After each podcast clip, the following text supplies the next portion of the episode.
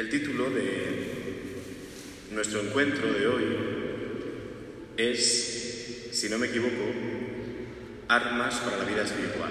¿Era así, verdad? Armas para la vida espiritual. Cuando decimos armas, ¿eh? podemos pensar en tres, podríamos decir tres metáforas ¿eh? que nos pueden servir para la vida espiritual. Armas porque la vida espiritual es un combate. Armas porque la vida espiritual es una peregrinación y el peregrino llevaba el bastón, el cordón, que le servía para apoyarse en el camino, pero simultáneamente era también un arma de defensa frente a los peligros, animales, etc. O no, no animales, sino algún ladrón lo que fuera que pudiera aparecer en el camino. Y también hay una tercera metáfora, entre otras, que nos puede ayudar, que es entender la vida espiritual, ¿de acuerdo? Como, pues, un espacio de vida donde tengo un armamento, un país, y el armamento es un signo de poder, ¿de acuerdo? El país que tiene más armamento, como que tiene más, también, más fuerza, más poder. Bien, cierto modo, la palabra armas ¿eh? nos puede sugerir algo de esto. Podemos entender, de hecho, la misma vida en muchos momentos puede transitar de ser a lo mejor un estado en paz, pero fuerte, puede transitar a de momento convertirse en un combate porque somos atacados en nuestra vida espiritual o, y lo más habitual, es que nuestra vida cristiana sea una peregrinación, un camino continuo, con etapas, con momentos de todo tipo y tengamos que ir bien armados para poder afrontar este camino.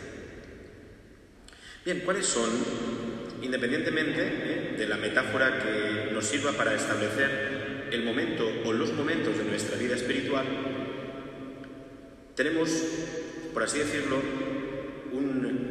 listado de las cosas o de cuáles son estas armas. Yo creo que podríamos, ¿verdad?, cada uno, como ir tachando, esta la tengo, esta no la tengo, esta hay que ver cómo va, ¿de acuerdo? El armamento también hay que de vez en cuando actualizarlo, no sea que se haya quedado obsoleto. De nada serviría que un país tuviera un misil si no se ha revisado en 20 años y cuando fuera necesario, no, tiene que ser necesario, ¿verdad? Un ejemplo, pues no, no funcionara, ¿de acuerdo?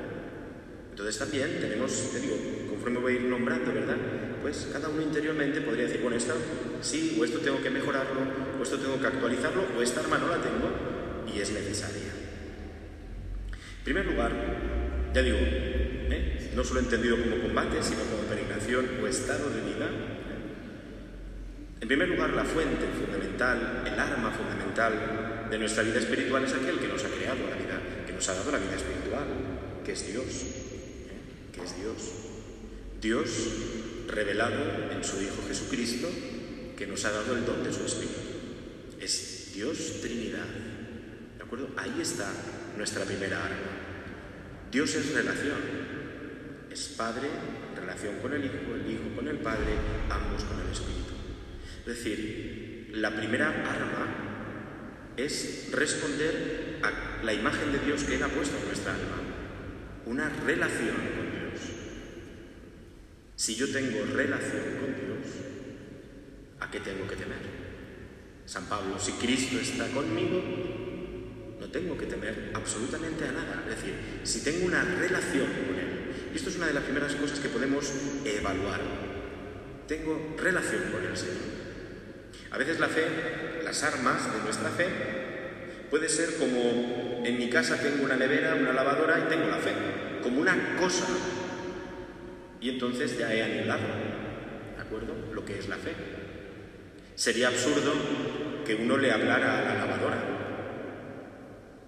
Pero no sería absurdo que uno le hablara a una persona. Dios son tres personas en relación y que me han hecho imagen suya para yo entrar en esa relación. Por tanto, la fuente inicial y el arma inicial de la vida espiritual, que es Dios, pero Dios que es relación. Tengo yo relación con el Señor. Una relación no se forja, ¿de acuerdo?, con un simple cruzarnos por la calle. No, la relación se forja con muchos elementos. Detenernos, conocer al otro. Para conocer al otro es fundamental entre la relación entre personas el amor. El amor nos debe conocer más, el tratarnos habitualmente, el ir profundizando en la vida del otro, ir confiando. Esto supone tiempo, ¿de acuerdo? Tiempo que es relación, vivir la relación. Para vivir esta relación con el Señor, ya digo, es el arma fundamental. Si Dios está conmigo, si yo estoy en relación íntima con el Señor, ya está, no hay nada más fuerte que Dios. Cualquier ataque del enemigo de nuestra alma, que es el demonio, no va a poder hacerme daño, porque tengo a Dios conmigo. Y el demonio es una simple criatura, que Dios le permite existir, pero es una criatura. Dios es el Todopoderoso, tuyo es el reino, el poder y la gloria. Solo Él, ¿de acuerdo? Solo Él. Por tanto, ¿eh? el Señor, además, nos va a decir San Pablo, el amor de Dios ha sido derramado en nuestros corazones. Las armas de la vida espiritual me han sido dadas, regaladas. Dios es don. Y Dios todo lo que nosotros necesitamos para ir a Él nos lo ha dado. Porque es donación total, porque eso es el amor. Incondicional. Incondicional. Constantemente el Señor está buscándome desde dentro de mí. Dios se ha hecho con uno conmigo. Esta es, ¿eh? este es el origen, el camino y el fin de la vida del cristiano, la vida del cielo. Para eso hemos sido creados, para eso hemos sido creados. El Señor además nos ha dado, ¿de acuerdo? Como armas fundamentales en nuestra vida espiritual, la fe, la esperanza y la caridad, las virtudes teologales. No es que yo tenga que tener fe, no es que yo tenga que hacer un esfuerzo para la fe, es que la fe me ha sido ya dada. Y la fe solo se entiende en clave de relación honda, íntima con Jesucristo. No puedo decir tengo o no tengo fe, sino vivo mi fe, vivo la fe que me ha sido dada, vivo la oferta continua de Dios para vivir conmigo. La fe, la esperanza y la caridad, que es Dios en mi alma, inundando e mi entendimiento con la fe, moviendo mi corazón y ampliándolo, amplificándolo para poder amar como Dios ama con la esperanza y la caridad. Como armas para seguir viviendo en esta relación continua, ya digo, no son cosas, ¿eh? son elementos de una relación. Esto es importante. La vida cristiana es una relación que tiende a la unión con Dios. El que ama quiere la unión con el amado. Ama quiere la unión con el amado. No se conforma con la distancia, no se conforma con lo virtual. El amado quiere la unión íntima y total con el amado. Por tanto, nosotros también en esta vida tenemos elementos que nos ayudan a esta unión con el Señor. Hoy ya, ¿eh? hoy ya. Fundamentalmente también, junto a las virtudes teologales, los sacramentos. El Señor nos ha ofrecido su misma presencia en los sacramentos de la Iglesia, sobre todo, fundamentalmente en la Eucaristía, donde está Él, ¿de acuerdo? Eh, donde está Él, su cuerpo, sangre, alma y divinidad, donde está el cuerpo y la sangre de una persona, está la persona, y también el sacramento de la confesión. Personas que a veces pueden decir, bueno, es que yo me cuesta mucho la vida espiritual, me cuesta mucho vivir en la fe con el Señor. ¿Vale? Es decir, tú, ¿cuánto tiempo hace que no vas a misa? ¿Cuánto tiempo hace que no pides perdón al Señor? Un cristiano que quiera vivir protegido, que quiera vivir en el Señor, escúchenme ustedes, ¿de acuerdo? Tiene que celebrar el sacramento de la confesión, por supuesto, siempre que esté en pecado mortal, ¿de acuerdo? Dice la Iglesia una vez al año, ¿de acuerdo? Pero por lo menos para que fuera una vez al año. Pero un cristiano que quiere seguir a Jesús, que quiere vivir la vida cristiana como combate, peregrinación y también como fuerza defensiva, tiene que confesarse una vez al mes, mis queridos amigos, ¿de acuerdo? Una vez al mes, porque es la manera de mantener una tensión de la relación. Si no, pues nuestra alma se va destensando como las cuerdas de una guitarra y al final no suenan para lo que están hechos, ¿de acuerdo? Vamos conformándonos con cosas, ¿de acuerdo? Vamos conformándonos con los pecados, los vamos justificando y eso nos va oscureciendo la mirada para estar con el Señor. Y por tanto nos vamos, se va debilitando la relación con el Señor. Amar al Señor, decíamos la semana pasada, no sé cuándo, era amar lo que Él ama, rechazar lo que Él rechaza, ¿de acuerdo? Amar lo que Jesús ama, rechazar lo que Jesús rechaza. Por tanto, yo si quiero amar a Jesús y vivir en Él, tengo que rechazar lo que Él rechaza, y es el pecado. También, junto a los sacramentos, ¿eh? unido, ya digo, a ellos, unido a la fe y a la esperanza, esto es una, va unido, la palabra de Dios. No puede ser que no conozca la voz del pastor. No puede ser que no conozca la voz del pastor. Una oveja que no conoce la voz del pastor se pierde. No puede, está, ya se ha, sacado, se ha salido del ámbito de defensa del pastor. Una persona que no conoce la voz de Dios cristiano que no conoce la voz de Dios está en la intemperie, está vendido. Porque si conoces la voz de Dios por su palabra, sabes por qué caminos tienes que ir, sabes qué senderos no tienes que tomar. Pero si no conoces la voz del pastor, porque te has alejado de él, porque no estás viviendo en la vida cristiana con estas armas, entonces escucharás tu voz u otras voces, pero no la del pastor, y podrás estar a la intemperie fundamental también. Digo, podemos ir, ¿verdad? Tachando, pues esto mejor, esto lo tengo que mejorar, esto no, esto, ¿vale? Para luego pedir la gracia siempre de todo, ¿no? La oración, la oración. No la oración, este es un grado muy inicial. La oración que hago al final del día cuando ya he hecho todo lo que tenía que hacer y entonces caigo rendido en la cama y entonces rezo. Vale, pues siempre pongo el mismo ejemplo, ¿verdad? Eso es como tú me quieres, sí, pero yo te quiero, espérate, primero tengo que hacer todo lo que hago en mi día, todo lo importante, todo lo que tengo que hacer, y ya cuando al final del día haya hecho todo lo que yo creía que tenía que hacer y tal y tal, tal, entonces caigo rendido en la cama y entonces te quiero. No, tú no me quieres, tú me dejas para el final del día, cuando ya has hecho todo lo que tenías que hacer, ¿de acuerdo? Pues a veces con la oración nos pasa esto. Yo, espérate, espérate. Tú, rezas, hombre, claro, todos los días. ¿Cuándo? Cuando ya he hecho todo lo que tenía que hacer, he arreglado todo, ta, ta, ta, ta, ta, ta entonces rezo. No, es un grado inicial de la oración. Pero la oración del cristiano, de verdad, que quiere vivir una relación con el Señor, no es esto, no es esto. ¿eh? Es ir más allá, es buscar el momento, es concertar una cita, es concertar una cita. ¿Qué, ¿A qué hora? Lo digo a veces en, misa aquí, me lo han escuchado los feligreses de esta parroquia. ¿A qué hora se reza el rosario en tu casa? ¿A qué hora rezas tú? Hombre, cuando se puede, no, sería absurdo que te preguntara qué hora se come en, tu casa y me dijeras, hombre, cuando se puede, no. No, ¿por qué comer sí que es cuando un horario establecido y si no estamos en la mesa me enfado y me pongo nervioso y lo organizo todo para que esté todo a la hora y tal? Pero la oración es otro momento. Se trata de otra forma. No, no.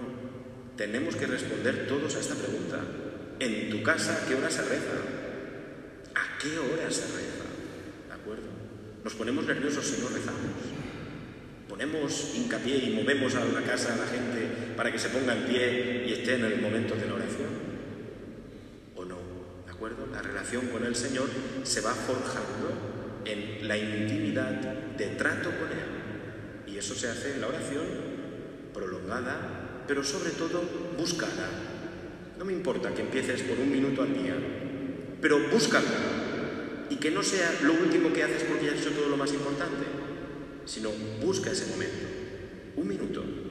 Empieza por un minuto al día. No hay oración, la oración mal hecha es la que no se hace. La oración mal hecha es la que no se hace.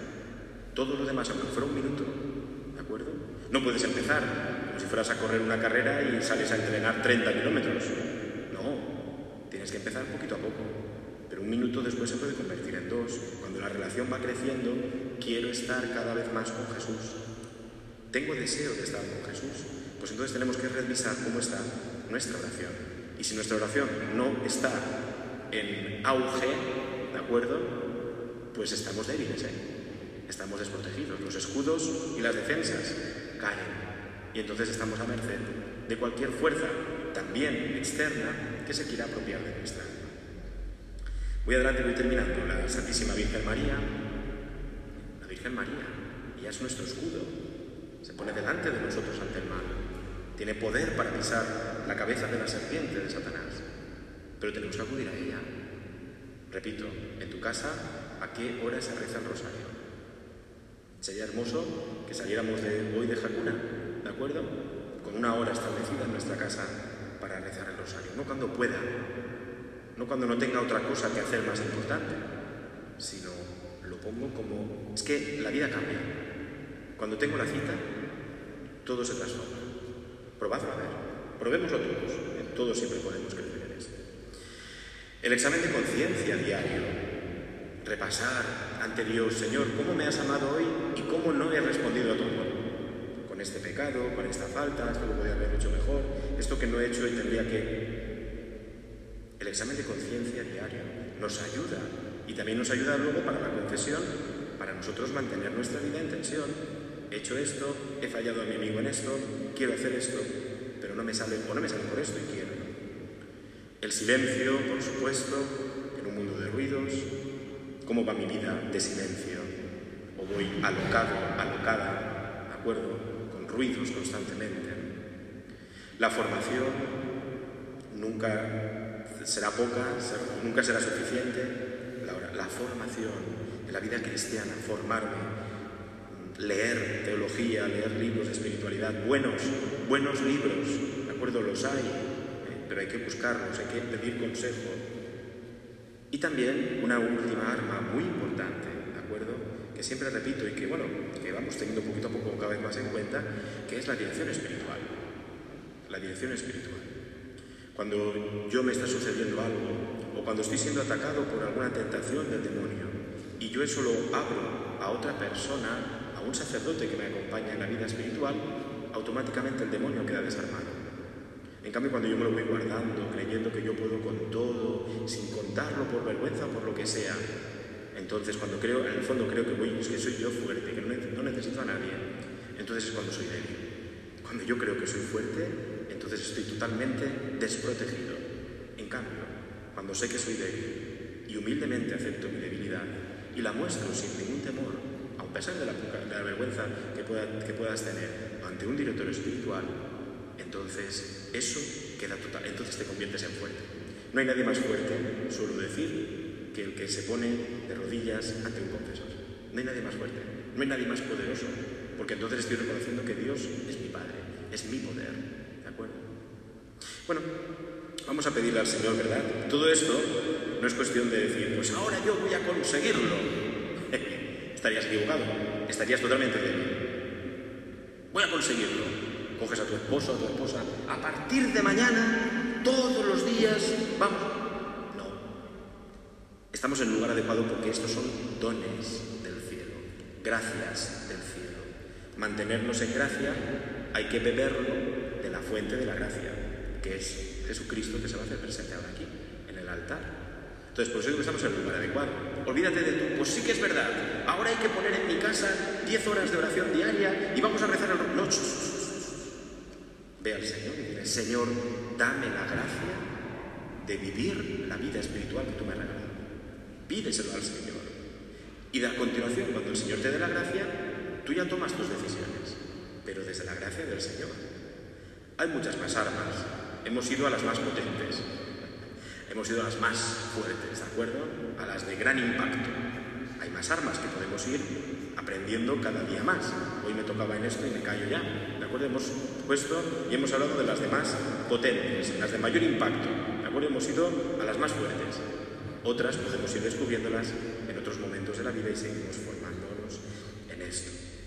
la fundamental que es Cristo, el Hijo de Dios presente, la vamos a tener ahora aquí delante arrodíllate ante Él y pide, Señor, dame la gracia, el don de poder vivir una vida espiritual de unión contigo cada día mejor, cada día más fuerte. Tú, Señor, eres mi fortaleza. vamos a recibir ya a Jesús, ¿eh? comenzamos ahora a cantar y vamos a tener a Jesús la Eucaristía delante de nosotros. Una de las fuentes de la vida espiritual que hemos dicho es la confesión. Un servidor estará en el confesionario durante la adoración eucarística para quien quiera beber de esta fuente de misericordia.